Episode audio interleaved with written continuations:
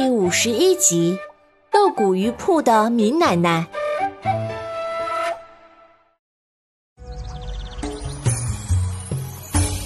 Hello，大家好，我是你们喜欢的安娜妈咪。上一集，阿良姐妹终于把满舅新装的两罐蜂蜜送到了爸爸的酿豆腐坊。店里比较忙，两姐妹也帮不上。阿良就带着阿妹回家。经过码头的台阶时，看见满载货物的货船正在靠岸。货船上的伙计大声招呼着卸货、喝茶。一群群野鸭子从水上惊飞，散落在岸边，啄食着水边的小鱼。阿良忽然改了主意：“阿妹，我们先不回家，一起去瞭望塔那边看大船吧。”哇，好呀！阿妹也很高兴。白鹭们飞回来以后，就住在瞭望塔对面的那片红树林里。那是一片江水中间的绿洲，野猴子过不去，白鹭们船船成群的落在那边林子里，在江中洲的湿地里捕食。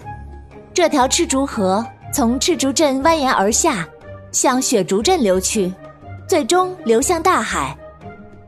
阿良带着阿妹从码头边的古栈道飞快地向瞭望塔跑去。阿妹，快看，那座在江中建起来的水文塔。嗯，奶奶说这塔身上有刻度，江水涨潮就可以被船家看到了。夜间，塔顶亮着吹不灭的大油灯，油灯是用三层塔套八卦阵设计而成的。无论多大的风都吹不灭塔中的油灯，而油灯的火光又可以通过八卦阵里的玻璃镜面多次反射，变得更加透亮。几百米外的江面都能看到这灯塔，它可以指引江船靠岸呢。阿良靠着栏杆，冲着红树林喊：“小白鹿，琪琪妈妈！”远远的听见林子里有翅膀震动的声音。一只只大白鹭展翅飞起来，接着一群白鹭从树丛中飞起来，逆江而上，回旋飞成一行，朝着阿良这边的瞭望塔飞来。琪琪妈妈落在阿良面前的栏杆上，小白鹭咯咯地伸出长嘴去亲阿良姐妹的脸颊。哦，阿良！阿良听见有人叫他。回头一看，原来是敏奶奶。敏奶奶拎着一个竹篮子，笑呵呵的走过来。敏奶奶好，敏奶奶笑了。好，好，好，阿良好，李奶奶还好吗？嗯，蛮好的。奶奶还说，敏奶奶做的豆鼓鱼可好吃了。真的呀。那一会儿拿几罐新做的豆鼓鱼去吃。敏奶奶边说边从篮子里拿出一套干净的碗筷、一瓶梅子酒和一碟蒸熟的豆鼓鱼，恭恭敬敬地摆在灯塔前的祭台上。敏奶奶作了个揖，倒上酒后虔诚的祈福：“河神保佑，民阿爷爷平平安安。”米阿爷爷是米奶奶的老伴儿。十年前江上风雨大作，米阿爷爷的船坏了，人就没有回来。之后，米奶奶经常来灯塔供祭品。镇上传说，米阿爷爷鱼捕的太多了，得罪了河神，河神抓他去河府做长工了。有一天晚上，米奶奶梦见米阿爷爷饿着肚子，说想吃家里的豆鼓黄鱼。后来。整个码头的豆鼓鱼铺子都来这个灯塔下供祭品。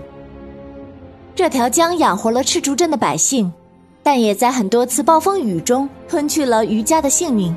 他们相信那些沉入江府的人是被河神抓去了，终有一天还是会回来的，所以他们不允许外人往江里扔垃圾，因为江里还住着他们的家人，也不许大量的捕鱼。传说一旦鱼都被人类吃完了，河神就会惩罚人类。米奶奶作完揖，叹了一口气，然后转身牵着阿良的手往街上走。走去奶奶家玩会儿吧。琪琪妈妈和小白鹿依偎着，也跟着飞了一程，然后就不见了。阿妹东瞅瞅，西瞅瞅，一边看着当当，怕他撞坏了摆在路边小摊上的罐子。那里面是各种好吃的酱菜，有凉瓜，有豆角，还有萝卜，看的人口水都流出来了。一会儿功夫，就走到敏记豆骨鱼店铺了。推门进去是一间堂屋。林奶奶从一个大桃木柜子里取出两罐封了蜡的黑褐色罐子，放进小篮子里，拿给阿良。阿良欢喜地说：“ 哈，谢谢奶奶。那我们回去了。明奶奶，明天去我们家吃酿豆腐吧。”“好呀，好乖巧的妹子。”明奶奶高兴极了，多懂事的小孙女呀！镇子里都称赞离家好福气。就在这时，阿妹忽然轻轻的叫了一声：“咦！”小朋友们，阿妹看到了什么呢？别急，下集安娜妈咪告诉你哦。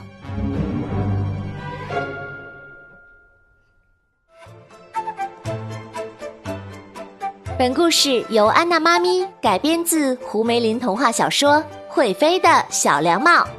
华侨城文化集团与喜马拉雅联合出品。